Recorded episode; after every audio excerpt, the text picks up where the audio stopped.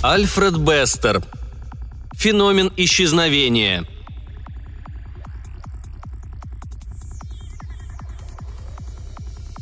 Это была не последняя война. И не война, которая покончит с войнами вообще. Ее звали «Войной за американскую мечту». На эту идею как-то наткнулся сам генерал Карпентер, и с тех пор только о ней трубил. Генералы делятся на вояк, такие нужны в армии, политиков, они правят, и специалистов по общественному мнению. Без них нельзя вести войну. Генерал Карпентер был гениальным руководителем общественного мнения. Сама прямота и само простодушие. Он руководствовался идеалами столь же высокими и общепонятными, как девиз на монете. Именно он представлялся Америке, армией и правительством, щитом и мечом нации. Его идеалом была американская мечта – мы сражаемся не ради денег, не ради могущества, не ради господства над миром», заявил генерал Карпентер на обеде в объединении печати. «Мы сражаемся лишь ради воплощения американской мечты», провозгласил он на заседании Конгресса 162-го созыва. «Мы стремимся не к агрессии и не к порабощению народов», изрек он на ежегодном обеде в честь выпускников военной академии. «Мы сражаемся за дух цивилизации», сообщил он Сан-Францискому клубу пионеров – мы воюем за идеалы цивилизации, за культуру, за поэзию, за неприходящие ценности», — сказал он на празднике чикагских биржевиков-хлеботорговцев. «Мы сражаемся не за себя, а за наши мечты, за лучшее в жизни, что не должно исчезнуть с лица земли». Итак, Америка воевала. Генерал Карпентер потребовал 100 миллионов человек, и 100 миллионов человек были призваны в армию – Генерал потребовал 10 тысяч водородных бомб. И 10 тысяч водородных бомб были сброшены на голову противника. Противник тоже сбросил на Америку 10 тысяч водородных бомб и уничтожил почти все ее города. «Что ж, уйдем от этих варваров под землю», – заявил генерал Карпентер. «Дайте мне тысячу специалистов по саперному делу». И под грудами щебня появились подземные города – «Мы должны стать нацией специалистов», заявил генерал Карпентер перед Национальной ассоциацией американских университетов. «Каждый мужчина и каждая женщина, каждый из нас должен стать прежде всего закаленным и отточенным орудием для своего дела. Дайте мне 500 медицинских экспертов, 300 регулировщиков уличного движения, 200 специалистов по кондиционированию воздуха, 100 по управлению городским хозяйством, тысячу начальников отделений связи, 700 специалистов по кадрам. «Наша мечта», — сказал генерал Карпентер на завтраке данным держателями контрольных пакетов на Уолл-стрите, «не уступает мечте прославленных афинских греков и благородным римским... э... римлянам. Это мечта об истинных ценностях в жизни. Музыка, искусство, поэзия, культура. Деньги — лишь средства в борьбе за нашу мечту», Уолл-стрит аплодировал. Генерал Карпентер запросил 150 миллиардов долларов, полторы тысячи честолюбивых людей, три тысячи специалистов по минералогии, петрографии, поточному производству, химической войне и научной организации воздушного транспорта. Страна дала ему все это. Генералу Карпентеру стоило только нажать кнопку, и любой специалист был к его услугам – в марте 2112 года война достигла своей кульминационной точки, и именно в это время решилась судьба американской мечты. Это произошло не на одном из семи фронтов, не в штабах и не в столицах, а в палате Т армейского госпиталя, находившегося на глубине 300 футов под тем, что когда-то называлось городом Сент-Олбанс в штате Нью-Йорк. Палата Т была загадкой Сент-Олбанса. Как и во многих других армейских госпиталях, в Сент-Олбансе имелись особые палаты для однотипных больных. В одной находились все раненые, у которых была ампутирована правая рука, в другой – все, у которых была ампутирована левая. Повреждение черепа и ранение брюшной полости, ожоги простые и ожоги радиоактивные – для всего было свое место – Военная медицинская служба разработала 19 классов решений, которые включали все возможные разновидности повреждений и заболеваний, как душевных, так и телесных они обозначались буквами от A до S. Но каково же было назначение палаты Т? Этого не знал никто. Туда не допускали посетителей, оттуда не выпускали больных. Входили и выходили только врачи. Растерянный вид их заставлял строить самые дикие предположения, но выведать у них что бы то ни было не удавалось никому. Уборщица утверждала, что она как-то наводила там чистоту, но в палате никого не было, ни души, только две дюжины коек и больше ничего. А на койках хоть кто-нибудь спит? Да. Некоторые постели смяты. А есть еще какие-нибудь признаки, что палатой кто-то пользуется? Ну как же, личные вещи на столиках и все такое – только пыли на них порядком, как будто их давно уж никто и в руки не брал. Общественное мнение склонилось к тому, что это палата для призраков. Но один санитар сообщил, что ночью из закрытой палаты доносилось пение. Какое пение? Похоже, что на иностранном языке. На каком? Этого санитар сказать не мог. Некоторые слова звучали вроде «ну вот так», «гады в ямы с их гитар», Общественное мнение склонилось к выводу, что это палата для иностранцев, для шпионов. Сэл Толбанс включил в дело кухонную службу и установил наблюдение за подносами с едой. 24 подноса следовали в палату Т три раза в день. 24 возвращались оттуда, иногда пустые, чаще всего нетронутые. Общественное мнение поднатужилось и пришло к решению, что палата Т – сплошная липа – что это просто неофициальный клуб для пройдох и комбинаторов, которые устраивают там попойки. Вот тебе и гады в ямы с их гитар. По части сплетен госпиталь не уступит дамскому рукодельному кружку в маленьком городе, а больные легко раздражаются из-за любой мелочи. Потребовалось всего три месяца, чтобы праздные догадки сменились возмущением. Еще в январе 2112 года Сент-Олбанс был вполне благополучным госпиталем – а в марте психиатры уже забили тревогу. Снизился процент выздоровлений, появились случаи симуляции, участились мелкие нарушения распорядка. Перетрясли персонал. Не помогло. Волнение из-за палаты Т грозило перейти в мятеж. Еще одна чистка, еще одна, но волнения не прекращались. Наконец, по официальным каналам слухи дошли до генерала Карпентера. «В нашей битве за американскую мечту», — сказал он, мы не имеем права забывать тех, кто проливал за нас кровь. Подать сюда эксперта по госпитальному делу». Эксперт не смог исправить положение в Сент-Олбансе. Генерал Карпентер прочитал рапорт и разжаловал его автора. «Сострадание», — сказал генерал Карпентер. «Первая заповедь цивилизации. Подать мне главного медика». Но и главный медик не смог потушить гнев Сент-Олбанса, а посему генерал Карпентер разжаловал и его — но на этот раз в рапорте была упомянута палата Т. «Подать мне специалиста по той области, которая касается палаты Т», – приказал генерал Карпентер. Сент-Олбанс прислал врача. Это был капитан Эцель Димок, коренастый молодой человек, почти лысый, окончивший медицинский факультет всего лишь три года назад, но зарекомендовавший себя отличным специалистом по психотерапии. Генерал Карпентер питал слабость к экспертам. Димок ему понравился – Димок обожал генерала как защитника культуры, который сам он, будучи чересчур узким специалистом, не мог вкусить сейчас, но собирался насладиться ею, как только война будет выиграна. «Так вот, Димок», – начал генерал, – «каждый из нас ныне прежде всего закаленный и отточенный инструмент. Вы знаете наш девиз – «Свое дело для каждого и каждый для своего дела». Кто-то там не при своем деле в палате Т, и мы его оттуда выкинем – а теперь скажите-ка, что же это такое? Палата Т. Димок, заикаясь и мямля, кое-как объяснил, что это палата для особых заболеваний, вызванных током. «Значит, там у вас содержатся пациенты?» «Да, сэр. Десять женщин и четырнадцать мужчин». Карпентер помахал пачкой рапортов. «А вот здесь заявление пациентов Сан-Толбанса о том, что в палате Т никого нет». Димок был ошарашен. «Это ложь», – заверил он генерала. «Ладно, Димок, значит, у вас там 24 человека. Их дело поправляться, ваше дело лечить. Какого же черта весь госпиталь ходит ходуном?»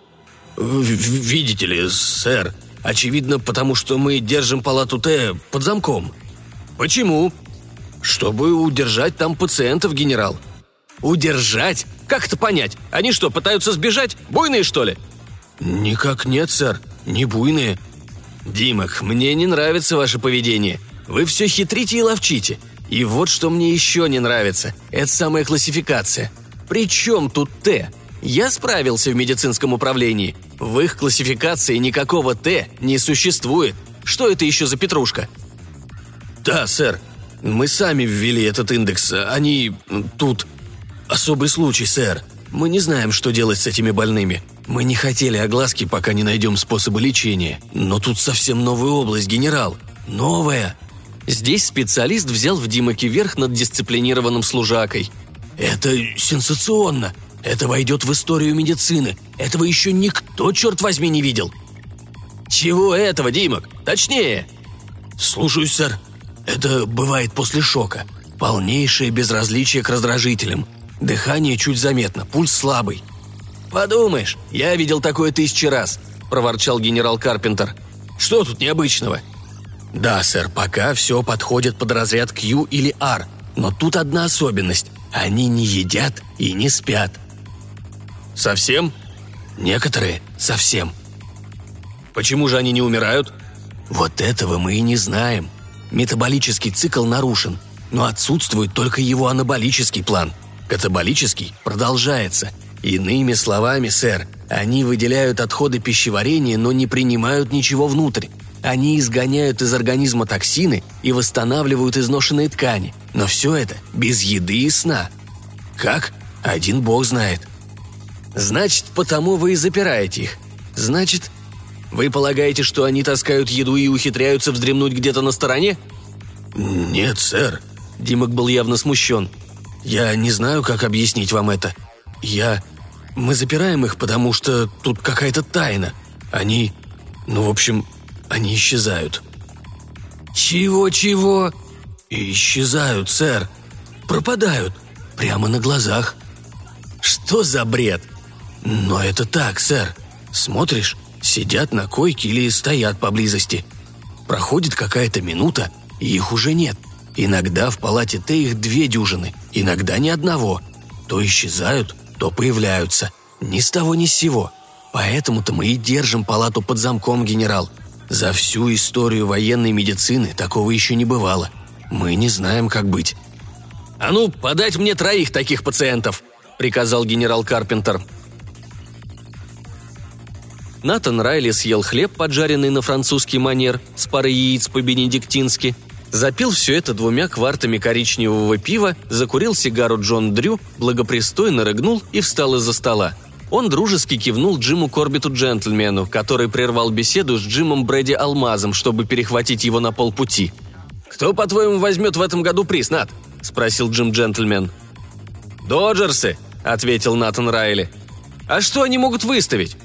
У них есть подделка, Фурила и Компанелла. Вот они и возьмут приз в этом году, Джим.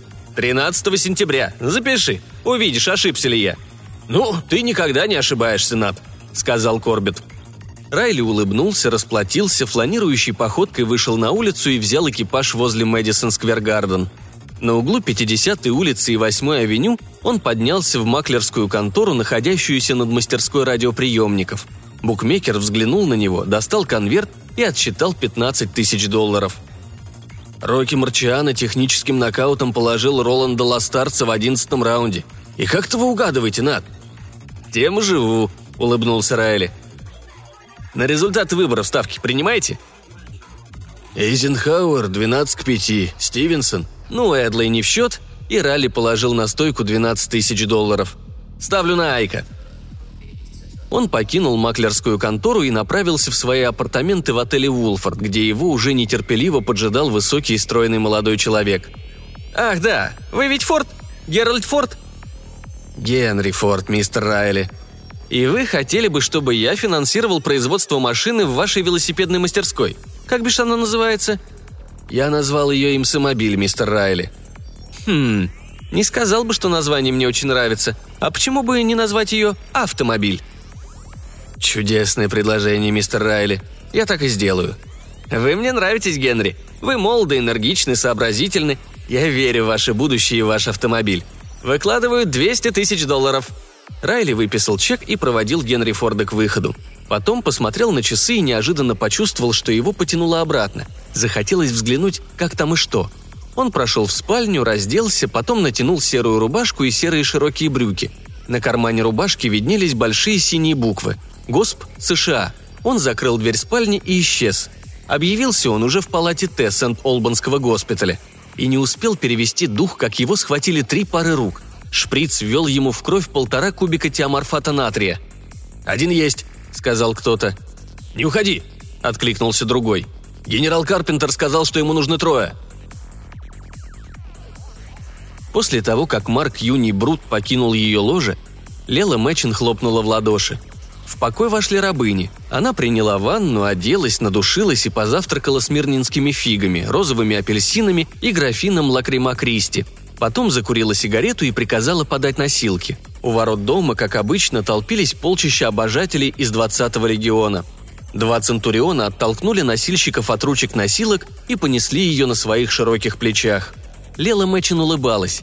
Какой-то юноша в синем, как сапфир, плаще пробился сквозь толпу и подбежал к ней – в руке его сверкнул нож. Лела собралась с духом, чтобы мужественно встретить смерть. «Лела!» – воскликнул он. «Повелительница!» И полоснул по своей левой руке ножом так, что алая кровь обогрила одежды Лелы. «Кровь моя! Вот все, что я могу тебе отдать!» – воскликнул он. Лела мягко коснулась его лба. «Глупый мальчик», – проворковала она. «Но зачем же так?» «Из любви к тебе, моя госпожа!» «Тебя пустят сегодня ко мне», – прошептала Лела. Он смотрел на нее так, что она засмеялась. «Я обещаю. Как тебя зовут, красавчик?» «Бенгур». «Сегодня в девять, Бенгур». Носилки двинулись дальше. Мимо форума как раз проходил Юлий Цезарь, занятый жарким спором с Марком Антонием. Увидев ее носилки, он сделал резкий знак Центурионам, которые немедленно остановились. Цезарь откинул занавески и взглянул на Лелу. Лицо Цезаря передернулось. «Но почему?» – хрипло спросил он. Я просил, умолял, подкупал, плакал. И никакого снисхождения. Почему, Лела? Ну почему? Помнишь ли ты Баодицею? промурлыкала Лела. Баодицею? Королеву бритов? Боже милостивая Лела, какое она имеет отношение к нашей любви? Я не любил ее, я только разбил ее в сражении. И убил ее Цезарь. Она же отравилась, Лела. Это была моя мать, Цезарь, убийца. Ты будешь наказан. Берегись мартовских ид, Цезарь. Цезарь в ужасе отпрянул. Толпа поклонников, окружавшая Лелу, одобрительно загудела. Осыпаемая дождем розовых лепестков и фиалок на всем пути, она проследовала от форума к храму Весты. Перед алтарем она преклонила колени, вознесла молитву, бросила крупинку ладана в пламя на алтаре и скинула одежды. Она оглядела свое прекрасное тело, отражающееся в серебряном зеркале, и вдруг почувствовала мимолетный приступ ностальгии. Лела надела серую блузу и серые брюки – на кармане блузы виднелись буквы «Госп США».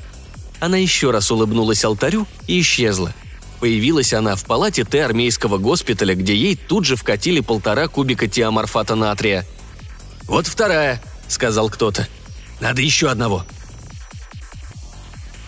Джордж Хенмер сделал драматическую паузу и скользнул взглядом по скамьям оппозиции, по спикеру, по серебряному молотку на бархатной подушке перед спикером, Весь парламент, загипнотизированный страстной речью Хенмера, затаив дыхание, ожидал его дальнейших слов.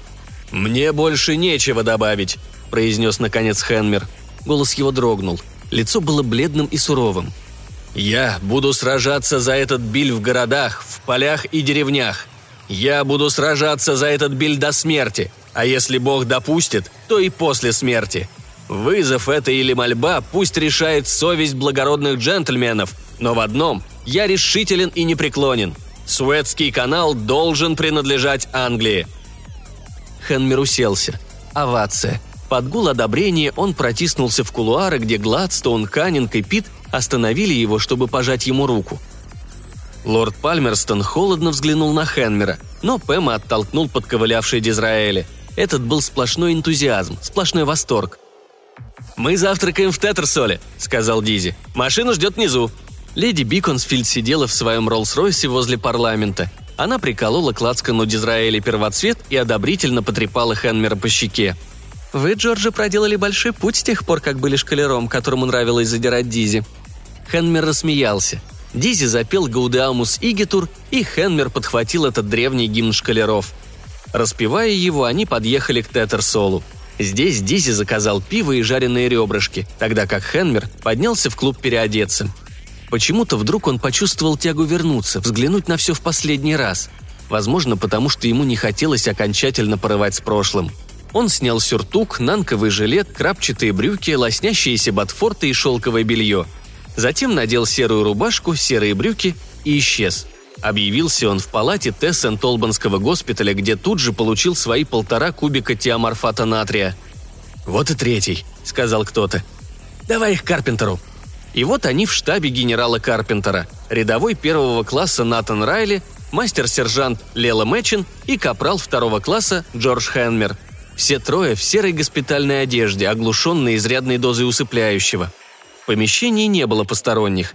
Здесь находились эксперты из общевойсковой разведки, контрразведки, службы безопасности и Центрального разведывательного управления. Увидев безжалостно стальные лица этой братьи, поджидавшей пациентов и его самого, капитан Эдсель Димок вздрогнул. Генерал Карпентер мрачно усмехнулся. «А вы что думали? Так мы и клюнем на эту сказочку об исчезновениях, а, Димок?» «Виноват, сэр». «Я ведь тоже специалист своего дела, Димок, и раскусил вас. Война идет плохо, очень плохо. Где-то к противнику просачивается информация. И вся эта Сент-Олбанская история говорит не в вашу пользу. Но они действительно исчезают, сэр. Я... Вот мои специалисты и хотят поговорить с вами и вашими пациентами насчет этих исчезновений. И начнут они с вас, Димок. Специалисты взялись за Димок, опустив в ход эффективные средства ослабления психического сопротивления и устройства, выключающие волю – были испробованы все известные в литературе реакции на искренность и все виды физического и психического давления. Отчаянно вопящий Димок был трижды сломлен, хотя и ломать-то, собственно, было нечего.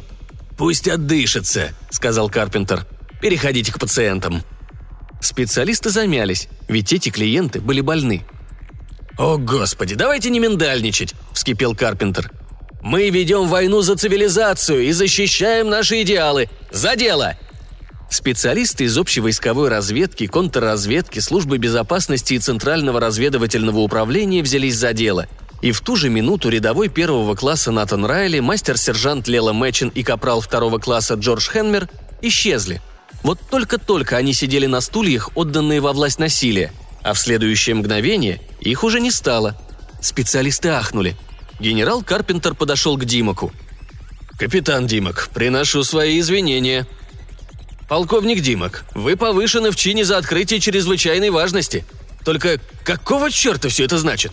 Нет, сначала нам надо проверить самих себя». И Карпентер щелкнул переключателем селектора. «Подать мне эксперта по шокам и психиатра». Экспертов вкратце познакомили с сутью дела. Обследовав свидетелей, они вынесли заключение. «Вы все перенесли шок средней степени», — сказал специалист по шокам. «Нервное расстройство, вызванное военной обстановкой. «Так вы считаете, что на самом деле они не исчезли? Что мы этого не видели?»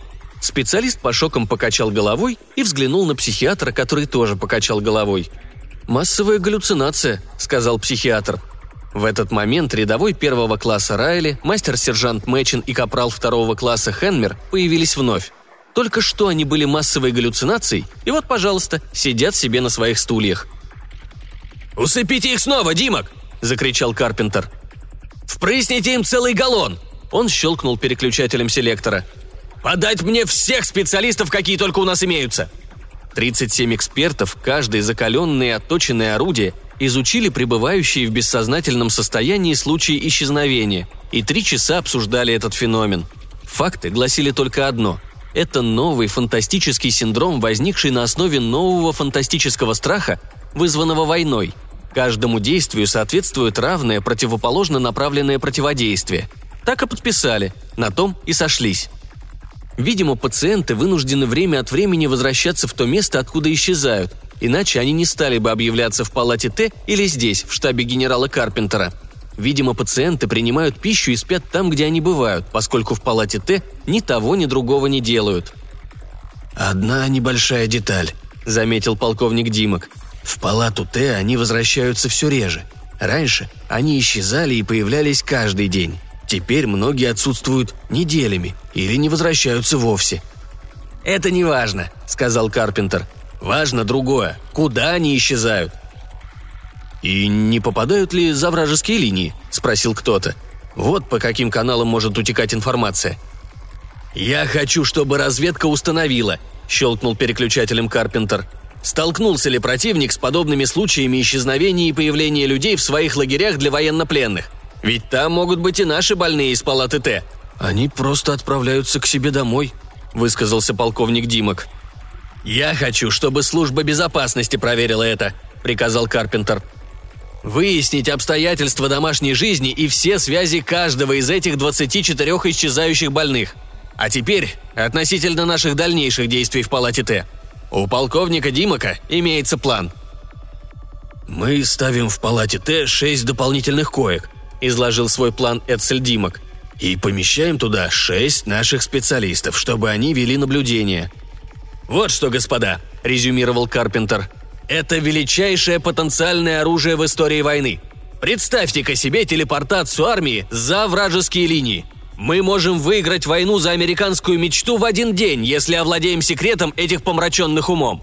И мы должны им овладеть. Специалисты лезли из кожи, разведка добывала сведения, служба безопасности вела тщательную проверку – Шесть закаленных и отточенных орудий, разместившись в палате Тесс Сент-Олбанского госпиталя, все ближе и ближе знакомились с исчезающими пациентами, которые все реже и реже появлялись там. Напряжение возрастало. Служба безопасности сообщила, что ни одного случая необычного появления людей на территории Америки за последний год не наблюдалось. Разведка сообщила, что не замечено, чтобы противник сталкивался с аналогичными осложнениями у своих больных. Карпентер кипел – Совсем новая область, и у нас нет в этой области специалистов. Нам нужны новые орудия. Он щелкнул переключателем. «Подать мне университет!» Ему дали Ельский университет. «Мне нужны специалисты по парапсихологии. Подготовьте их!» – приказал Карпентер. И в университете тут же вели три обязательных курса. По чудотворству, сверхчувственному восприятию и телекинезу – Первый просвет забрежил, когда одному эксперту из палаты Т потребовалась помощь другого эксперта, и не кого-нибудь, а гранильщика. «За каким чертом?» – поинтересовался Карпентер. «Он поймал обрывок разговора о драгоценном камне», – пояснил полковник Димок. «И не может сам разобраться. Он же специалист по кадрам». «А иначе и быть не может», – одобрительно заметил Карпентер. «Свое дело для каждого и каждый для своего дела. Он щелкнул переключателем. «Подать мне гранильщика!» Специалист по гранильному делу получил увольнительную из арсенала и явился к генералу, где его попросили уточнить, что это за алмаз, Джим Брэди. Сделать этого он не смог. «Попробуем с другого бока», — сказал Карпентер и щелкнул переключателем. «Подать мне семантика», Семантик покинул свой стол в департаменте военной пропаганды, но так и не понял, что стоит за словами «Джим Брэди». Для него это было просто имя, не больше. И он предложил обратиться к специалисту по генеалогии. Специалист по генеалогии получил на один день освобождение от службы в комитете по неамериканским предкам, но ничего не смог сказать о Джимми Брэди, кроме того, что это имя было распространено широко в Америке лет 500 назад, и в свою очередь предложил обратиться к археологу. Археолог был извлечен из картографической службы частей вторжения и тут же установил, что это за Джим Брэди алмаз – им оказалось историческое лицо, известное в городе Малый Старый Нью-Йорк в период между губернатором Питером Стивенсонтом и губернатором Фьорелло Лагардия. «Господи!» – изумился Карпентер. «Столько веков назад! Откуда этот Натан Райли такое выкопал? Вот что, подключитесь как экспертам в палате Т». Археолог довел дело до конца, проверил свои данные и представил отчет. Карпентер прочитал его и тут же устроил экстренное совещание всех своих специалистов – «Господа», — объявил он, — «палата Т — это нечто большее, нежели телепортация. Шоковые больные проделывают нечто более невероятное, более внушительное. Они перемещаются во времени». Все растерянно зашушукались. Карпентер энергично кивнул. «Да-да, господа, это путешествие во времени, и прежде чем я буду продолжать, просмотрите вот эти отчеты». Все участники совещания уткнулись в размноженные для них материалы – Рядовой первого класса Натан Райли исчезает в Нью-Йорк начала 20 века. Мастер-сержант Лела Мэчин отправляется в Рим первого века нашей эры. Капрал второго класса Джордж Хенмер путешествует в Англию 19 века. И остальные из 24 пациентов, спасаясь от безумия и ужасов современной войны, скрываются из 22 века в Венецию Дожей, на Ямайку времен пиратов, в Китай династии Ханей – в Норвегию Эрика Рыжеволосова, самые разные места земного шара и самые разные века. «Мне нет нужды указывать на колоссальное значение этого открытия», продолжал генерал Карпентер. Представьте, как это скажется на ходе войны, если мы сможем посылать армию на неделю или год назад. Мы сможем выиграть войну до ее начала. Мы сможем защитить от варварства нашу мечту. Поэзию и красоту и замечательную культуру Америки, даже не подвергая их опасности. Присутствующие попытались представить себе победоносное сражение, выигранное еще до его начала. Положение осложняется тем, что эти люди из палаты Т невменяемы. Они могут знать, но могут и не знать, как они все это проделывают – Беда только в том, что они не в состоянии войти в общение с экспертами, которые могли бы овладеть методом этого чуда. Придется искать ключ самим. Эти люди не могут нам помочь. Закаленные и отточенные орудия беспомощно переглянулись. «Нам нужны эксперты», — сказал генерал Карпентер. Присутствующие облегченно вздохнули, обретя под ногами привычную почву. Нам нужен специалист по церебральной механике, кибернетик, психоневропатолог, анатом, археолог и перворазрядный историк. Они отправятся в эту палату и не выйдут оттуда, пока не сделают свое дело, пока не разберутся в технике путешествия во времени. Первую пятерку экспертов легко удалось раздобыть в разных военных департаментах. Вся Америка была сплошным набором закаленных и отточенных специалистов. Труднее оказалось найти перворазрядного историка – Наконец, федеральная каторжная тюрьма, также работающая для нужд армии, выявила доктора Брэдли Скрима, приговоренного к 20 годам каторжных работ. Доктор Скрим, довольно язвительный и колючий субъект, руководил кафедрой истории и философии в Западном университете, пока не выложил все, что он думает о войне за американскую мечту. За это он и получил свои 20 лет. Скрим был настроен все так же вызывающе, но его удалось втянуть в игру, заинтриговав проблемой палаты Т. «Но я же не эксперт», – огрызнулся он. «В этой невежественной стране сплошных экспертов я последняя стрекоза среди полчищ муравьев». Карпентер щелкнул переключателем. «Энтомолога!» «Ни к чему, я объясню. Вы – гнездо муравьев, работаете, трудитесь и специализируетесь. А для чего?» «Чтобы сохранить американскую мечту», – жаром ответил Карпентер. «Мы воюем за поэзию, культуру, образование и неприходящие ценности – «Словом, за то, чтобы сохранить меня», — сказал Скрим. «Ведь этому я посвятил всю свою жизнь. А что вы сделали со мной? Бросили в тюрьму». «Вас обвинили в симпатиях к противнику, в антивоенных настроениях». «Меня обвинили в том, что я верю в американскую мечту. Говоря иными словами, в том, что у меня своя голова на плечах». Таким же неуживчивым Скрим остался и в палате Т. Он провел там ночь, насладился трехразовым хорошим питанием, прочитал все отчеты, затем отшвырнул их и начал кричать, чтобы его выпустили. «Свое дело для каждого и каждый для своего дела», — сказал ему полковник Димок. «Вы не выйдете, пока не докопаетесь до секрета путешествия во времени». «Никакого здесь секрета для меня нет». «Они путешествуют во времени?» «И да, и нет». «Ответ должен быть только однозначным. Вы уклоняетесь от «Вот что», – устало прервал его скрим. «Вы специалист в какой области?» «Психотерапия». «Тогда вы ни черта не поймете в том, что я скажу. Это же философская проблема. Я заявляю, что здесь нет секрета, которым могла бы воспользоваться армия. И вообще, им не может воспользоваться какая-либо группа. Этим секретом может овладеть только личность». «Я вас не понимаю».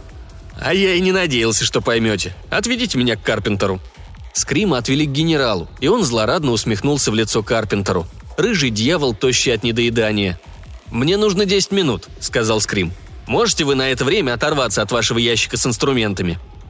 Карпентер кивнул. «Так вот, слушайте меня внимательно. Сейчас я дам вам ключи от чего-то столь грандиозного, необычного и нового, что вам понадобится вся ваша смекалка». Карпентер выжидающе взглянул на него – Натан Райли уходил в начало 20 века. Там он жил своей излюбленной мечтой. Он игрок высокого полета. Он зашибает деньги, делая ставки на то, что ему известно заранее. Он ставит на то, что на выборах пройдет Эйзенхауэр. Он ставит на то, что профессиональный боксер по имени Марчиана побьет Ластарца. Он вкладывает деньги в автомобильную компанию Генри Форда. Вот они ключи. Вам это что-нибудь говорит? Без социолога-аналитика ничего, – ответил Карпентер и потянулся к переключателю. «Не беспокойтесь, я объясню.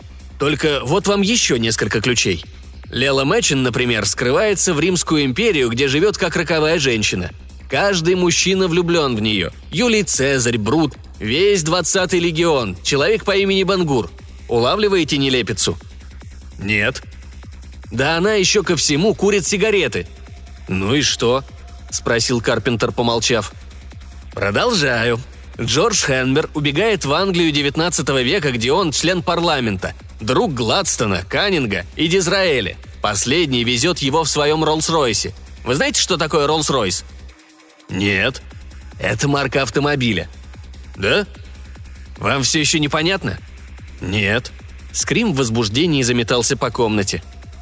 «Карпентер, это открытие куда грандиознее телепортации или путешествия во времени. Это может спасти человечество!» «Что же может быть грандиознее путешествия во времени, Скрим?» «Так вот, Карпентер, слушайте. Эйзенхауэр баллотировался в президенты не ранее середины 20 века. Натан Райли не мог одновременно быть другом Джима Брэди Алмаза и в то же время ставить на Эйзенхауэра. Брэди умер за четверть века до того, как Айк стал президентом. Марчана побил Ластарца через 50 лет после того, как Генри Форд основал свою автомобильную компанию. Путешествие во времени Натана Райли полно подобных анахронизмов. Карпентер ошеломленно хлопал глазами – Лела Мэчин не могла взять Бенгура в любовники. Бенгур никогда не бывал в Риме. Его вообще не было. Это персонаж романа и кинофильма. Она не могла курить. Тогда не было табака. Понятно? Опять анахронизмы. Дизраэли не мог усадить Джорджа Хенмера в свой Роллс-Ройс, потому что автомобилей при жизни Дизраэли не было. «Черт знает, что вы говорите!» – воскликнул Карпентер. «Выходит, все они врали? Нет, не забывайте, что они не нуждаются во сне. Им не нужна пища. Они не лгут. Они возвращаются вспять во времени по-настоящему. И там едят и спят. Но вы же только что сказали, что их истории несостоятельны, что они полны анахронизмов. Потому что они отправляются в придуманное ими время. Натан Райли имеет свое собственное представление о том, как выглядела Америка начала 20 века – эта картина ошибочна и полна анахронизмов, потому что он не ученый, но для него она реальна.